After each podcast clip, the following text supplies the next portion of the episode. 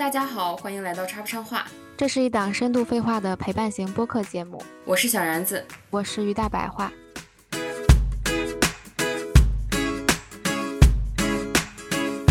你是不是觉得今天的话题不太好总结，所以刚才在录开场的时候就没有说今天的话题？对，我就戛然而止了一下。主要就是，其实今天我跟小然子想要去分享一些我们被别人说教的一些经历。然后还有这些被说教以后我们的一些感受吧。对，因为我们现在到了一个非常微妙的年纪，就是虽然现在我们的是整个人的生活状态还是一无所有的，就是 又没有一个完整的自己的家庭，又没有自己创造一个家庭，又没有积累相当足够的财富，又没有买房，又没有买车，但是呢。我们却又到了一个，在我们的父辈、母辈可能到我们这个年纪就已经拥有了我们以上说的一切，所以，呃，那些比我们年长的一些朋友也好、长辈也好，就会对我们有诸多的说教。嗯，但是呢，嗯，可能也是因为时代的不同，呃，也可能是因为有由于我们这一代人的想法不一样吧，所以我们其实可能会有一些思想上的碰撞。就不光是父辈母辈，哪怕比我们大个两三岁、四五岁的人跟我们去讲的一些事儿，可能我们也会有一些不太一样的意见。嗯，是的。所以今天就想把这些事情拿出来跟大家分享一下。嗯，其实我刚才自己突然陷入了反思，我觉得我小的时候我是只教别人的人哎。嗯，就是其实现在我们也会去说教一些比我们更小一点的年纪的人，你会吗？就是当他们有一些会呃，对啊，当他们有一些疑惑来问我们的时候，我们也会拿着自己的人生经验去跟他们讲。是的，但是既然这样，就其实我有一点点感觉到，我之前有一点点感觉到了，所以对我比较启发比较大的一件事儿，是我有一个师姐，她跟我讲说，当一个人没有向你寻求帮助的时候，你就不要去过多的干扰他。是的。但是如果有一个人，他就不管你们是多好的朋友，你多想帮他，但他如果没有跟你寻求帮助，你其实是没有必要去帮他的，就没有必要去主动的说教他也好，或者提供一些你以为很好的东西给他。对，如果他需要你帮助的话，他会跟你说，那个时候你再帮助他。对，是的，我觉得这点很重要。就是比如说你身边人他们的需求是什么，你要搞清楚。比如说有的人他可能真的就只是这个时候需要你的一个情绪的鼓励，或者是简单的陪伴，以及这种安慰啊之类的，就是安抚情绪的一个需求。但是你却给他上了一堂课，我觉得这个时候，我觉得这个时候对方就会很崩溃吧，真的。是的，而且我当时没有，我当时不太理解这句话，因为我的人生一直在被指教，对吗？一直在被说教。而且我，而且我的人生一直处于那种信条，就是我有义务帮助我身边的人，就是因为我很爱他们，所以我就是不忍心看到他们处于非常迷茫的状态也好，或者非常低沉的状态也好，我就希望他们是那种积极向上的，然后。开开心心的，就是没有烦恼的。比如说，我觉得一个人他可能缺钱，我就会想不停的给他花钱。如果我觉得一个人他处于人生的比比较不开心的阶段，我就会想想尽各种办法让他开心起来，就完全不顾及他是不是他是不是不不是缺钱，而是他想他在经历自己人生的某个状态，或者是他是不是就是想要去。自己冷静冷静，就我不管，我就是希望你好。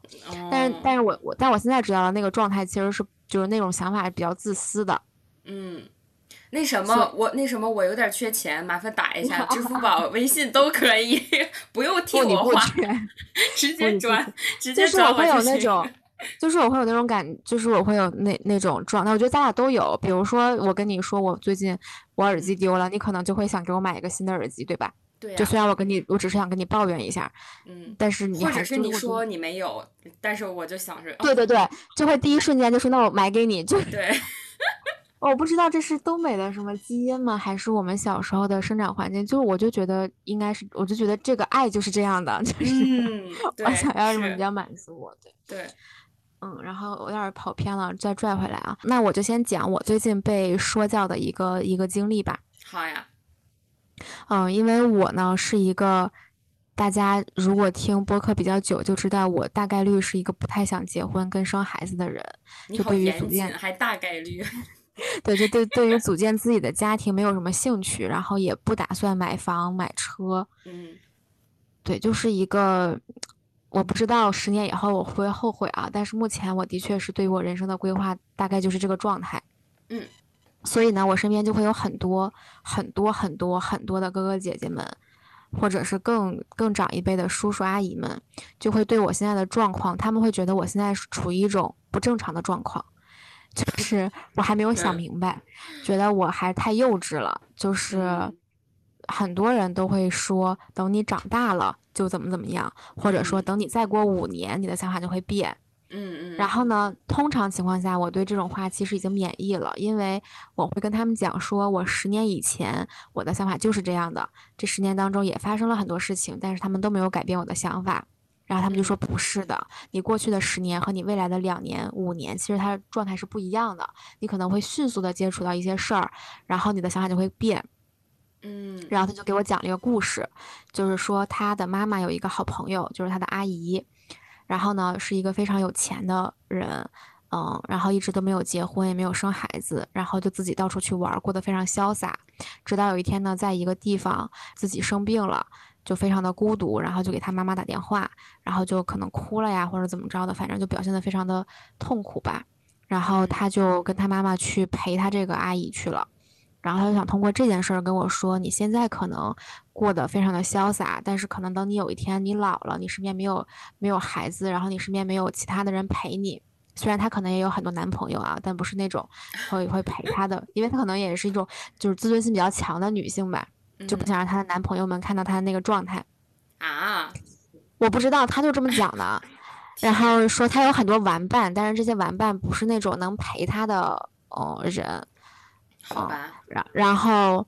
他就想用这种这种故事告诉我说。他想，他想跟我讲的是，你现在可以玩儿，但是呢，你要拽住你男朋友，因为你想，你怎么才能拽住他呢？是因为你必须得跟他结婚，你才能拽住他。因为你们俩现在可能玩的很好，但是呢，可能某一天你他就喜欢上别的人了，那他就跟你就跟你分手了，因为你们也没结婚嘛，所以你得把这个男的拽住。嗯，就这这个故事有很多槽点啊。然后 是的，我已经想开始吐槽了。说实话，你先讲完，你先讲完。对。然后我就觉得，嗯，就我们就先讨论这两点吧。第一个是他阿姨的这个事儿，第二个是他让我死命拽住我男朋友的这个事儿。然后他还补充了一点，说你看你身边的，你看我们身边所有的就是渣男也好，就年轻时候的是渣男也好，他们最后都步入了，都选择了结婚。嗯，但其实我觉得男性跟女性在结婚的这个问题上的看法是不一样的。然后我当时就跟他说：“我说我知道啊，这些男的他们结婚以后不是还各玩各的吗？所以你结婚了，你不就是会被你的老公，就是你老公在外面玩，然后你在家带孩子吗？就我说话比较直白啊。然后我说那那你结婚有什么用呢？然后他又说嗯，但那倒也是，就是他也同意，就是。嗯，一个渣男，他即即便结婚了，他还是会在外面各玩各的。但是我觉得可能他的想法就是更需要有一个稳定的家庭，或者有有，就需要有一个，嗯，看起来比较完整的一个家庭嘛。嗯，这是我第三个想想吐槽的点啊，就是，啊，是，我们就先聊这三个点吧，因为我觉得这一期不一定聊到完。我觉得你这一个故事就已经可以聊 很久哎。是。对，所以我们就先聊回到第一个点，就关于他阿姨的这个问题。然后我，嗯，我当时的想法是，就是如果我到年纪大了，然后我孑孑然一人，我 我自己到处去玩儿，然后我又非常有钱，那我想象当中的有钱人的生活，应该是你出门至少得带一个司机，然后带一个保姆，带一个助理，如果有条件的话，还得带一个个人的保健医生也好，或者怎么样的。如果你知道自己的状态不好的话。要不说咱们穷呢，我觉得富人最，我我觉得富人富人他们最厉害的一点是什么，你知道吗？就是他们真的很会精打细算，就是哪些支出是更有，呃，投入的这个效益的，你知道吗？他们会更讲这个性价比和那个收益、投资回报率，就类似这种。而我们就只会天马行空的想象，我们还而且还停留在就是少年。看的霸总文学，还有那个 什么台湾偶像剧之类的那个那些设定里，对。至少要有一个助理帮你订票什么的吧？你自己能订的明白吗？你还要拉行李，所以你肯定是 需要一个人帮你的吧？啊，是吧？好有道理啊！我不知道怎么反驳，怎么办？对，然后呢，这是我这是我第一个想要吐槽的一个点，但是他我当时跟他反馈了，但他也没有给我一个特别好说服我的理由，然后我就想着可能是的的确没有到我想象中的那么有钱的状态吧。对，这是一个，我觉得二一个是因为你刚才讲这个是你朋友的阿姨嘛，那我觉得在年龄上应该是咱们的长辈，就或者咱们上几辈的那种呃前辈们，就是我觉得其实年代不同的话，咱们。虽然啊，她这个阿姨看上去还蛮潇洒的，挺前卫的，但是可能在消费观上面有一点保守也说不定。我觉得，对，对我觉得消费观念这里其实还呃差异蛮大的，就是不，但是不同辈之间，对。但关键是你又没有结婚，你又没有孩子，你留下的钱其实干嘛呢？就。他就是想，他就是怕自己快就是垂危了，什么濒危了之后能救自己一命呗。你没看之前，你知道之前疫情比较严重的时候，呃，我在一个网约车上，那个司机师傅就开始大聊特聊，他真的就嘴上也没个把门的，就很危险一些一些发言，他就说说那个。呃，本市就是我我当时在的那个城市，有一个人贼有钱，然后结果花了是几百万呀，把自己身上所有的连基础病都治好了，就是就是怕 他就是怕自己嗝嗝屁，你知道吗？嗯，然后然后那个时候他阳了，他就非常着急，很害怕。然后年纪应该还算相对大一些的，就肯定是因为我觉得，呃，财富积累跟年龄也是成正比的。我觉得也是可能年纪会大一些的这样的一个人。他说这家这钱花的如流水，就是丝毫不眨眼。最后什么身上那个屁大点儿小的毛病都给治好了，什么一些基础症、什么并发症、什么什么症、什么症的都这都给治好了，用的是最好的什么医疗啊，还不不不怎么的，反正就是我们所能。想象不到的那种有钱人的那种医疗系统吧，可能。嗯，当时我就觉得好好笑。我觉得备不住你朋友阿姨可能也是想，比如说财富积累，然后攒攒攒攒攒攒一部分嘛，就是还是不能太太挥霍，万一呢就留得留着救命啊。因为我我猜啊，他确实没有到那种什么赌王的那种地步。嗯，什么？我记得当时赌王在那个病房里面一天好像就一个亿吧。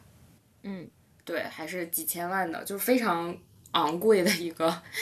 医疗费用。嗯，对，然后我当时就挺很难讲，就没有办法跟他共情。而且我觉得另外一个点是，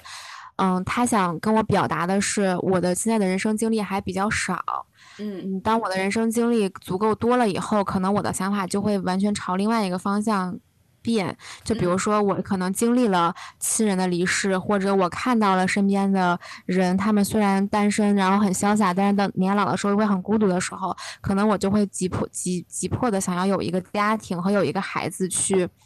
去，去丰富我的人生也好，或者给我当一个呃未来的保障也好。嗯，但其实我跟他的想法完全不一样，是因为我觉得我人生中也经历了很多事情，虽然可能没有那么多啊。但目我目前为止经历的所有的事情，都只会把我引向我更不想结婚和更不想生孩子的状况。嗯，对，因为我觉得，嗯，跟未来可能你五六十岁以后你的孤独相比，嗯，让我现在从现在开始养一个孩子，然后经历生育，然后经历去把孩子抚养长大的这种操劳来看，其实我觉得这这比这比。生意也好，或者这个账完全是不划算的。就我可能需要给孩子投入特别特别多，但是我能不能得到收益是一回事儿，能得到收益以后，这个收益是多少又是另外一回事儿。万一我就生出来了一个不孝子，然后 根本就不回家看我，我怎么办呢？就我只能哑巴吃黄连，有苦说不出，是吧？而且我当时给他投入的那些钱，如果投入到自己的身上，我可能会过得非常开心。嗯，而且我觉得。嗯，就是可能生孩子的快乐是一种快乐，但我一直觉得或许有一种可能，就是这些家长们生完孩子以后也没觉得孩子有多好玩儿，就只是又不能说我不想要孩子，因为你孩子都已经生出来了。还有就是你可能生这个孩子，你投入了特别多的精力，以至于你就是那叫什么呀？就是当你对一个东西投入了特别多的那个精力跟钱，还有什么时间以后，你就会爱它，这是一个很本能的一件事儿。哦。就比如说，我养了一盆花，我把它养的特别好，它死了我也会难过。哎，也不是它，它它死，不是它死了，这个死了不太好。就是养了一盆花，然后我还是会很爱它，就是我还是会惦记它，我也觉得它很好。虽然我可能投入了很多的钱去让它开花，嗯，但是最后如果枯萎了，你也会非常难过。对，而且它也不会陪我很久。嗯，其实这个这个问题吧，我身边。有孩子或者是想要生孩子的人是这样告诉我的：，其实生孩子不是说，呃，生下来养他这么简单，而是你在养育他的过程中，你也会得到一些，怎么说，人生的个人的成长。对对，个人的成长和一些道理。就是我可能说道理这个词儿有点不太确切哈，就是一种人生的感悟吗？还是什么？就是你那个时候。可能就会明白了一些事情，就是会 顿悟了一些。我我能理解，因为我跟你讲，就是人生完孩子以后就会变得，就女性啊，生完孩子以后就会变得非常的妈味儿十足。就是这不是一个贬义，也不是哎，我我很难我很难去把它就它真的不是一个贬义，就是但他们身上真的会散发着一种母性的那种感觉。嗯嗯，而且我觉得男人跟女人非常不一样的一点是，女人生完孩子以后，她的人生真的从此以后就开始围着这个孩子转了。嗯，而且真的非常不一样的一点是，母亲真的会为孩子付出很多很多，就这个东西，他是没没法控制的。我觉得是出于一种本能。对，就比如说我跟我男朋友一起养一盆花，可能我都是那个每天浇水的，就是他可能就只是那个每天去那看两眼的，是是吧？对，之前也也也是流行一个词儿嘛，丧偶式教育，好像是是的，对对对对对，好像就是在在哪一代八零九零之间，好像反正突然就火起来这么一个词儿，我就觉得哦天呐，好确切，真的可不就是嘛？我们现在日常有的时候会看到很多都是宝妈们，是吧，在操持着孩子的一切，然后。可能还是这个社会的规训，或者是怎么样的刻板印象，给男人赋予了太多那种 责任上面的一些观感，就导致他们认为一定要出去啊养家养家赚钱养家才是最重要的，对不对？但其实这个东西很难，而且。关键的问题是，这些男人就算他没有家，他也会努力赚钱的。就他努力赚钱，跟他养家根本没有什么必然的联系。就哪怕他要去养个小三儿，他也努力赚钱；哪怕他想去买个什么车，他也会努力赚钱。他只是在做一个他本来就应该做的事儿。而儿女，哎，我们为什么要搞到了性别对立的问题？就只是，但的确是女性在这个养孩子这件事儿和操持家庭的这件事儿当中，就是会付出很多。是的，嗯。其实我觉得你朋友说的那句话没啥问题，就是你现在是这样想的，但是保不齐你的嗯想法或者观点会随着你的经历和人生阅历而改变，这个其实没毛病。但是我觉得问题是在于他试图用他的这个阅历和经验得到的这个结果，或者是呃想法也好，去去影响你。去告诉你，只有他那个想法才是正确的，就是所有人都会趋向这个想法去走。我觉得问题其实在这儿，嗯，对，就仿佛他拿着他的答案，然后觉得我一定会得到他的答案，只是时间的长短的问题。是的，嗯，但我觉得其实是完全不一样的，因为，对，嗯，比如说。有一些人在职场上，就拿职场来举例啊。有些人可能就是奋斗逼，有的人呢可能就是向上管理特别牛逼，其实就是啥也不行。就每个人都是选择不一样的路，只是在其他，比如说或者有一些人他就会是那种非常悲观的人，有些人就是非常乐观的人，但是却在结婚生孩子的这个问题上，却觉得人类的最终归宿都是得有一个家庭。我觉得这个就是挺挺刻板的。嗯，对，是的。然后第二个槽点，然后我还 没，我还没没说完。然后我就觉得这个人生就是一个种瓜得瓜，种豆得豆的问题。嗯，就你的选择，你要能承担得起你选择的后果，你就去承担。就比如说，其实我能理解他对我的好，就是他们这些说教的人，他们其实也是为了我们好。虽然这个好是打引号的啊，就这个好是他们以为的好，那他们也是为了我们好去说教我们的。是的。然后，然后呢，我就会觉得说，这个东西其实是个人选择的问题。有一些人他可能就是不想承担，对老了以后的孤独。所以他为了抵抗这个风险，他就要生一个孩子，要有一个家庭，或者他就是不希望自己身边所有的人都结婚了，然后就他自己一个人孤单，没有陪，没有人陪他玩儿。于是他宁可去承担婚姻当中一切的不幸，虽然他也有好的一面啊，但是他愿意去承担这个不好的一面，哪怕就是就是为了不让自己。那么孤独，就我觉得这都是一个个人选择的问题。那比如说我选择了不结婚，我可能就要选，就可能就要去承担，我到时候身边的人都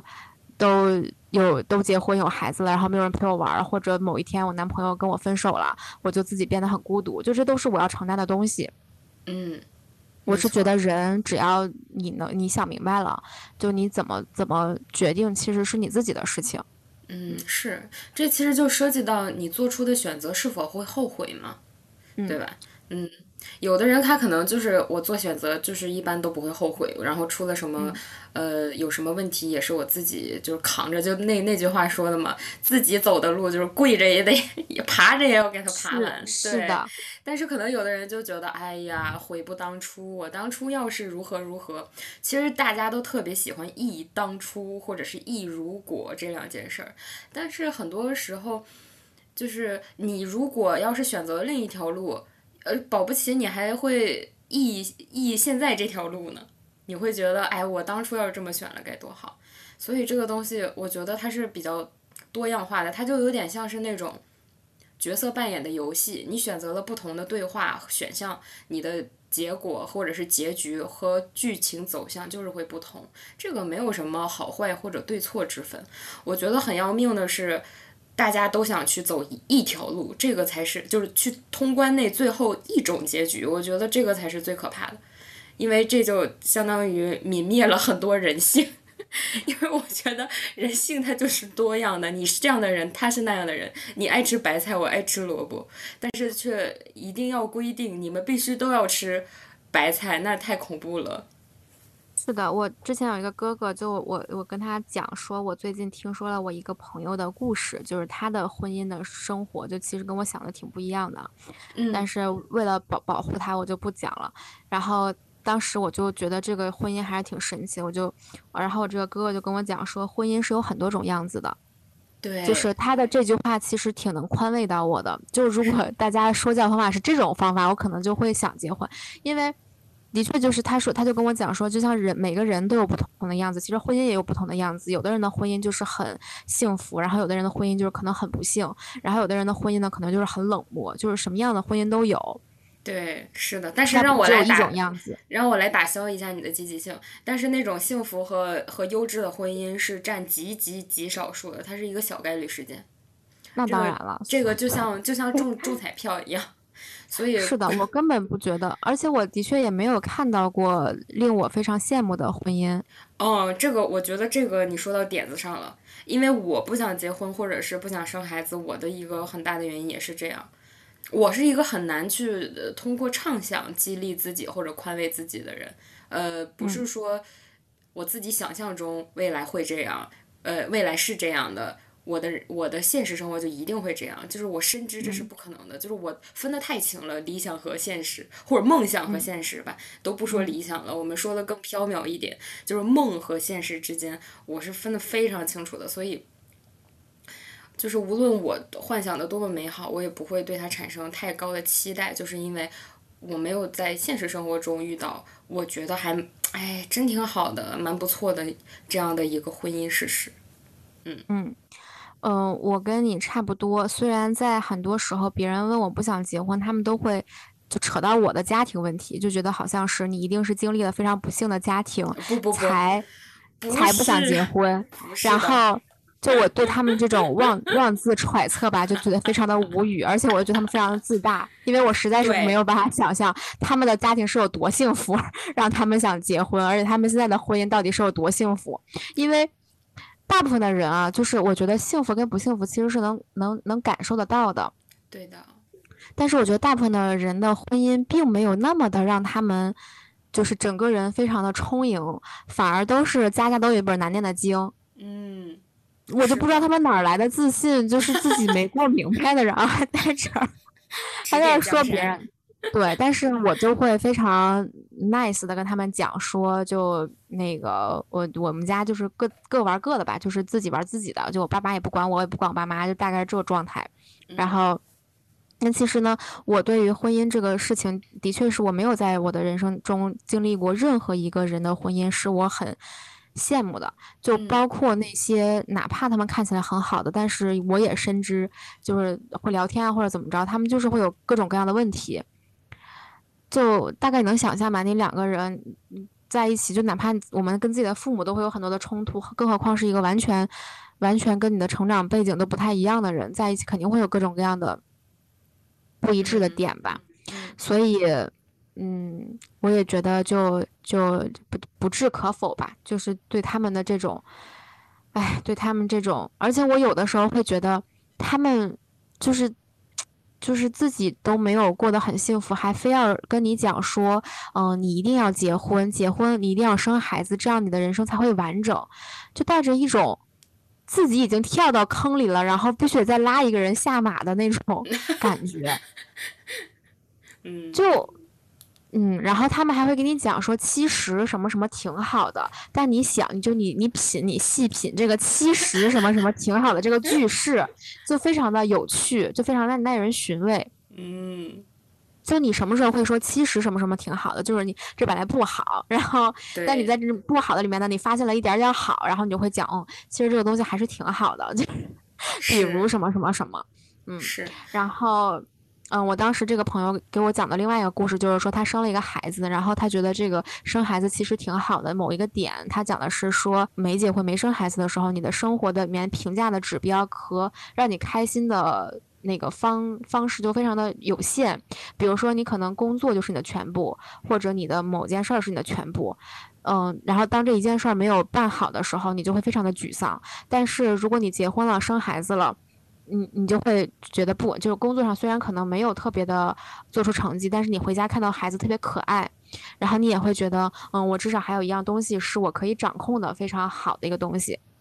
嗯，但是这个也有很多槽点，是因为如果你恰好工作又不行的时候，你的孩子也不行，那你怎么办呢？就是你人生当中，如果你如果你很多个东西它都出现了问题，那难道对你的打击不是更大吗？嗯，是的。所以觉得还挺就有诸多可以反驳的点吧，但是我实在就是不想去反驳了，嗯嗯，因为因为他是建立在想要说说服你的这个嗯目的上，或者是希望能影响到你的目的上，所以你们两个的交流它一定是不是非常的有效的，可能你这边发出的一些观点他是接收不到的。因为他已经被他自己的答案给占据了全部。第二个槽点，关于那个关于我男朋友，我真的要通过结婚的方式把我男朋友拴在身边。哎，听起来好像男人像条狗。就是要拴在，就是你得拿个东西拴。我少说，没有该说不说，他们的确都是狗，真的。我刚想澄清一下，我说我没有骂人的意思，就是感觉好像大家的这个用词的这个方式。狗男人，对，让我觉得好像。我经常骂我身边的很多男生朋友是狗，就比如说他们如果割了我，我就会说你这个狗。然后比如说他们答应我什么事儿，然后没有没有让我办没有办到，或者让我生气了，我就会说你们这个狗，以至于就骂。频率太多了，就我们有一次在吃饭的时候，然后有一个 我刚想骂一个一个一个朋友，他就说他就直接抢答说：“我就是狗了吧？怎么着？”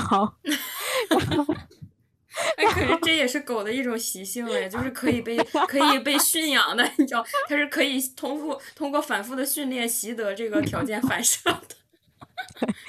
然后，嗯，对对对，嗯，没有啊，就没有贬低男性的意思，就是男性还是我们的好朋友，是的，对对，嗯。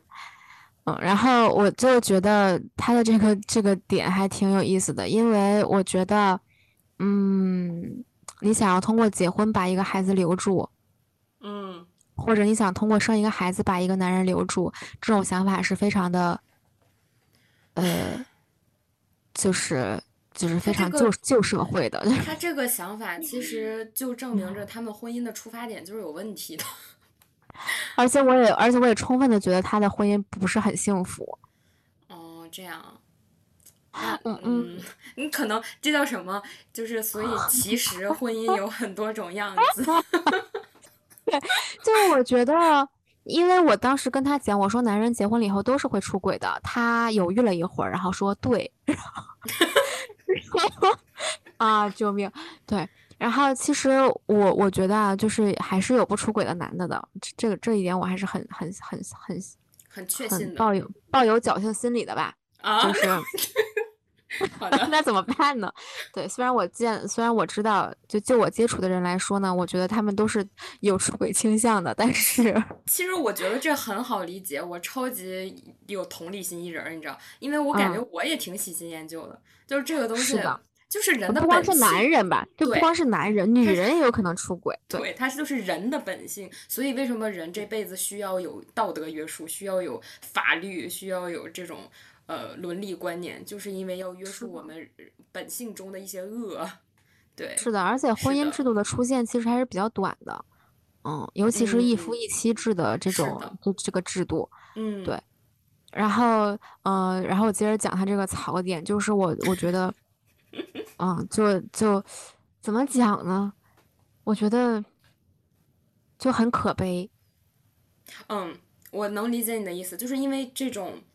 这句话的出发点，我觉得首先感觉他们两个的地位就是不平等的，就感觉是的，就是你非常嗯卑微的在祈求他能一直留在你的身边，但是可能对方并不这么想，而是你一直就感觉有一方是一直在呃勉强，嗯，对，强扭的瓜，对，而且其实我我我。嗯，就是他会以一种非常过来人的一个姐姐的角度跟我讲说，嗯，你如果你你要么就是你想好了你就不结婚也行，但是如果你还是想觉得这个人比较好，你还是要把他首先先拴住，就先把这个坑位占住，就是以防他被别人抢跑。我觉得他这个这个逻，我觉得这个逻辑从根本上就立不住脚。就是如果这个人真的很好的话，你为什么要拴住他呢？就是就是不需要外力去约束的，那不就证明你你你从根本上不觉得他本性是好的吗？就你不相信他，你不相信他。他的意思，他的他的点是说，你如果觉得这个男的不错，你想跟他在一块儿，为了防止他被别人抢跑，你先把这个人占住，然后你自己想怎么玩怎么玩。对，然后你到时候你可以把它当成一个就是呃降落降安全降落伞那样那个样子的，你就把它当一个接盘侠还是怎么着，反正就是。就那那大概是这个意思吧，嗯，他就是说你你你必须你你必须要把这个男的，就是你如果觉得他还不错，你就要把这个男的，呃，绑住。那你怎么把他绑住呢？你就得跟他结婚，因为你不结婚，就会有别的人愿意跟他结婚，愿意给他生孩子，他就会为了这个事儿跑掉了。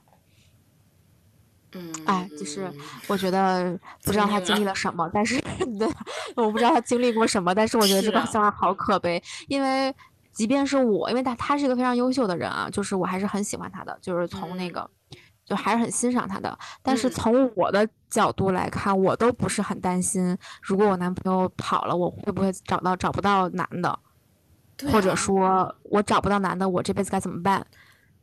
对呀，就是，就因为因为我是那种压根儿就没想谈恋爱，没想结婚生孩子，只是恰好我男朋友出现了，然后我觉得哦，那就谈吧，就是这种感觉，嗯。对，但是他可能就是，也可能就是每个人的人生经历不一样吧，就也很难去评判对方。但我只是觉得说，嗯，这种想法就 在你身上并不适用。这种想法是的，但他还是以一种非常呃 nice 的那种状态去告诉我啊，我要嗯呃比较好的一个建议。对他认为这个是比较。值得参考的一种经验，对他希望是的，希望你能更好，嗯嗯，对，哎，然后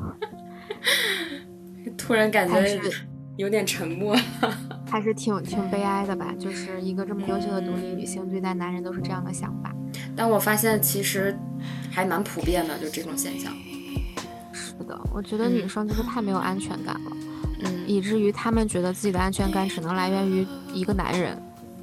一个随时都可能出轨，然后你也知道他随时都可能出轨的一个男人。嗯，我觉得好像大部分的男生都没有这样的忧虑。就我跟好多男生也聊过，他们就说那分了就找下一个呗，是啊，都是这个状态，对呗。